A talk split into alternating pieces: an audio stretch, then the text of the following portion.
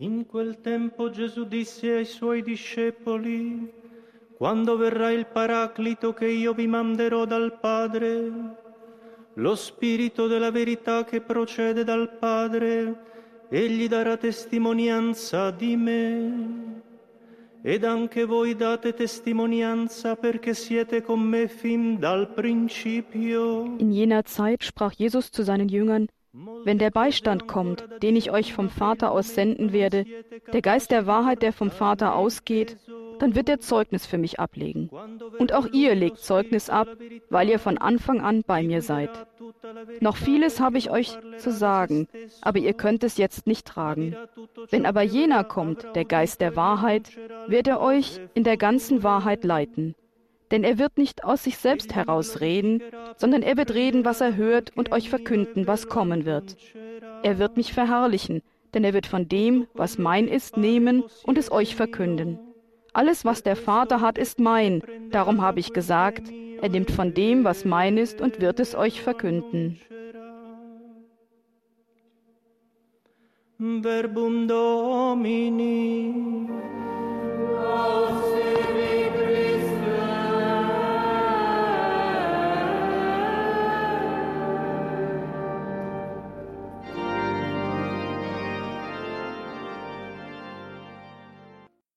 Verrà il Paraclito che io manderò dal Padre. Der Beistand kommt, den ich euch vom Vater aus senden werde. Mit diesen Worten verspricht Jesus den Jüngern den Heiligen Geist, die endgültige Gabe, die Gabe der Gaben.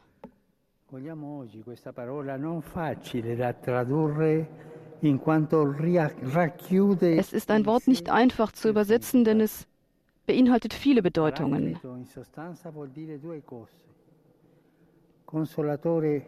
Paraklet bedeutet zwei Dinge im Wesentlichen, Tröster und Anwalt.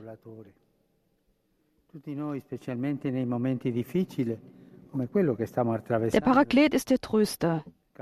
Wir alle suchen Trost, besonders in schwierigen Zeiten wie der, die wir gerade durchmachen. Doch oft suchen wir Trost nur in irdischen Dingen, die bald wieder vergehen. Jesus schenkt uns heute den Trost des Himmels, den Geist, den höchsten Tröster. Was ist der Unterschied?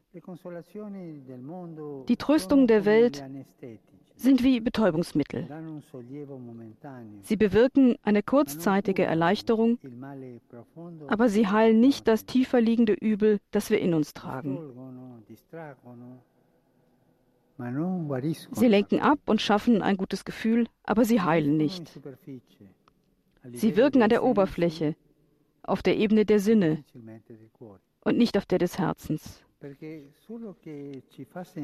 Denn nur er, der uns zeigt, dass wir geliebt sind, so wie wir sind, gibt dem Herzen Frieden.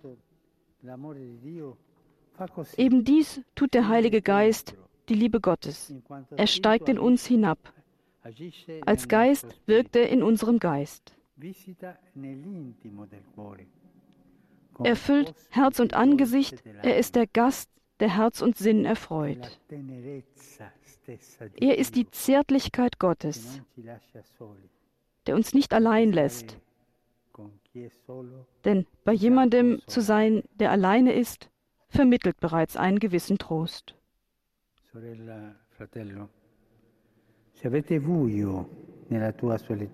Schwester, Bruder, wenn du die Dunkelheit deiner Einsamkeit spürst, wenn du einen Felsbrocken in dir trägst, der die Hoffnung erstickt, wenn du eine brennende Wunde in deinem Herzen hast, wenn du keinen Ausweg siehst, dann öffne dich dem Heiligen Geist.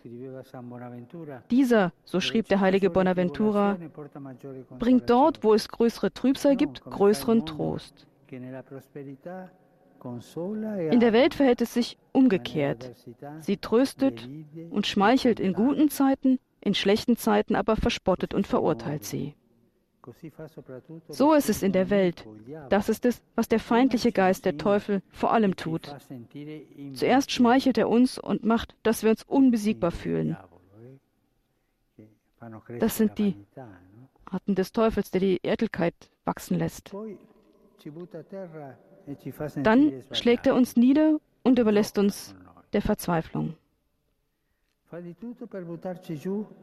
Er spielt mit uns. Er tut alles, um uns zu Fall zu bringen, während der Geist des Auferstandenen uns aufrichten will. Schauen wir uns die Apostel an. Sie waren allein an diesem Morgen und verloren. Sie waren hinter verschlossenen Türen. Sie lebten in Angst und alle ihre Schwächen und ihr Versagen standen ihnen vor Augen. Ihre Sünden. Sie hatten Christus verleugnet, alle. Die Jahre, die sie mit Jesus verbrachten, hatten sie nicht verändert. Sie blieben die gleichen. e. Dann empfangen sie den Heiligen Geist und alles ändert sich. Die Probleme und Fehler bleiben Eppure dieselben. Aber sie fürchten sich nicht mehr davor. Und auch nicht vor denen, die ihnen sentono Schaden zufügen wollen. Sie fühlen sich innerlich getröstet und wollen den Trost. Gottes nach außen weitergeben. Vorher hatten sie Angst, jetzt haben sie nur noch Angst davor, die Liebe, die sie empfangen haben, nicht zu bezeugen. Jesus hatte es prophezeit. Der Geist wird. Zeugnis für mich ablegen. Und auch ihr legt Zeugnis ab.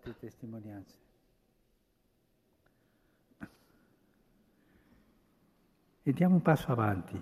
Und gehen wir einen Schritt weiter. Auch wir sind berufen, im Heiligen Geist Zeugnis zu geben. Cioè zu werden, also Tröster, und einander beizustehen.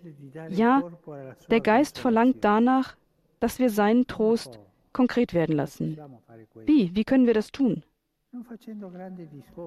Nicht mit großen Reden, sondern indem wir zu Nächsten werden. Nicht mit Floskeln, sondern durch Gebet und Nähe. Erinnern wir uns, dass die Nähe- dass die Zärtlichkeit der Stil Gottes ist. Der Paraklet sagt der Kirche, dass heute die Zeit des Trostes ist, die Zeit der freudigen Verkündigung des Evangeliums und nicht so sehr des Kampfes gegen das Heidentum. Es ist die Zeit, die Freude des Auferstandenen weiterzugeben und nicht die Zeit, das Drama der Säkularisierung zu beklagen. Es ist die Zeit, Liebe über die Welt auszugießen, ohne der Verweltlichung zu erliegen. In dieser Zeit gilt es vor allem, die Barmherzigkeit zu bezeugen und nicht so sehr Regeln und Normen einzuimpfen. Es ist die Zeit des Parakleten, Zeit der Freiheit des Herzens im Parakleten. Der Paraklet ist des Weiteren auch der Anwalt. Zur Zeit Jesu übte der Anwalt seine Funktion nicht so aus wie heute.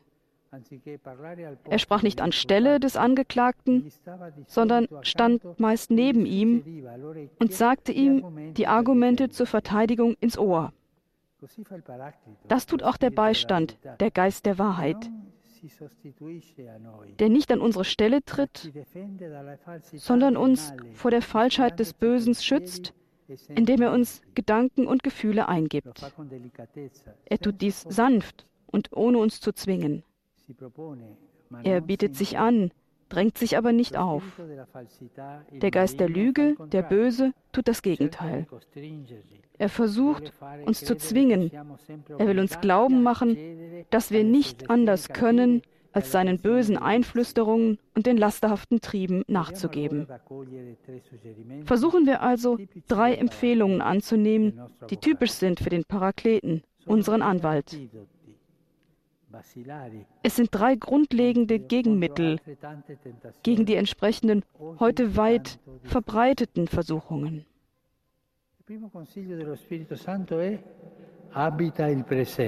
Der erste Rat des Heiligen Geistes lautet, lebe in der Gegenwart. In der Gegenwart, nicht in der Vergangenheit oder in der Zukunft. Der Versuchung, sich von der Bitterkeit und Nostalgie der Vergangenheit lähmen zu lassen, oder sich auf die Ungewissheiten des Morgen auszurichten und sich von Zukunftsängsten zu stark beeinflussen zu lassen, begegnet der Paraklet mit dem Primat des Heute. Der Geist erinnert uns an die Gnade der Gegenwart. Es gibt keinen besseren Zeitpunkt für uns. Jetzt, da wo wir sind, ist der einzigartige und unwiederholbare Zeitpunkt, um Gutes zu tun, um das Leben zu einer Gabe zu machen. Lasst uns in der Gegenwart leben. Dann zum Zweiten rät der Paraklet, sucht das Ganze.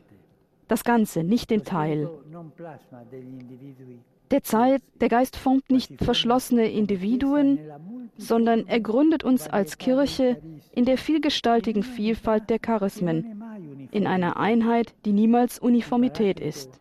Der Paraklet betont den Primat des Ganzen. Der Geist wirkt vorzugsweise im Ganzen, in der Gemeinschaft und bringt dort Neues. Schauen wir uns die Apostel an. Sie waren sehr unterschiedlich. Unter ihnen gab es zum Beispiel Matthäus, einen Zöllner, der mit den Römern kollaboriert hatte, und Simon, den Zeloten, der gegen sie war. Es gab gegensätzliche politische Ideen, unterschiedliche Vorstellungen von der Welt. Aber als sie den Geist empfingen, lernten sie nicht ihrer menschlichen Sichtweise den Vorrang zu geben, sondern dem Ganzen Gottes. Heute, wenn wir heute auf den Geist hören, werden wir uns nicht auf konservative und progressive, Traditionalisten und Erneuerer rechts und links konzentrieren. Wenn dies die Kriterien sind, bedeutet das, dass der Geist in der Kirche in Vergessenheit gerät. Der Paraklet drängt zur Einheit, zur Eintracht, zur Harmonie in der Verschiedenheit. Er lässt erkennen, dass wir demselben Leib angehören, dass wir Brüder und Schwestern sind. Lasst uns das Ganze suchen. Und der Feind möchte, dass die Verschiedenheit in sich in Opposition verwandelt.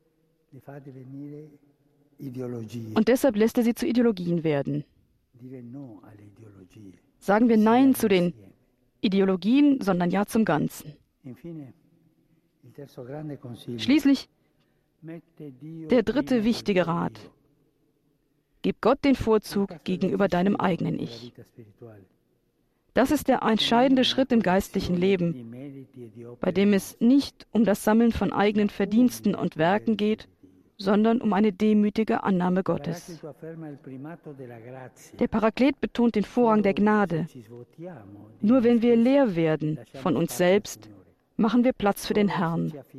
Nur wenn wir uns ihm anvertrauen, finden wir wieder zu uns selbst. Nur wenn wir arm werden im Geist, werden wir reich an heiligem Geist. Das gilt auch für die Kirche. Wir retten niemanden, nicht einmal uns selbst, mit unseren eigenen Kräften. Wenn wir unseren Projekten, unseren Strukturen und unseren Reformplänen den Vorrang geben, verfallen wir in einen Funktionalismus, in ein Leistungsdenken, in eine Horizontalität. Und so werden wir keine Früchte bringen. Die Ismen sind Ideologien, die teilen, die trennen. Die Kirche ist keine menschliche Organisation. Sie ist menschlich, aber nicht nur eine menschliche Organisation. Sie ist der Tempel des Heiligen Geistes. Jesus hat das Feuer des Geistes auf die Erde gebracht und die Kirche reformt sich mit der Salbung der Gnade. Mit der Salbung der Gnade, mit der Kraft des Gebetes, mit der Freude der Mission, mit der entwaffnenden Schönheit der Armut. Setzen wir Gott an die erste Stelle.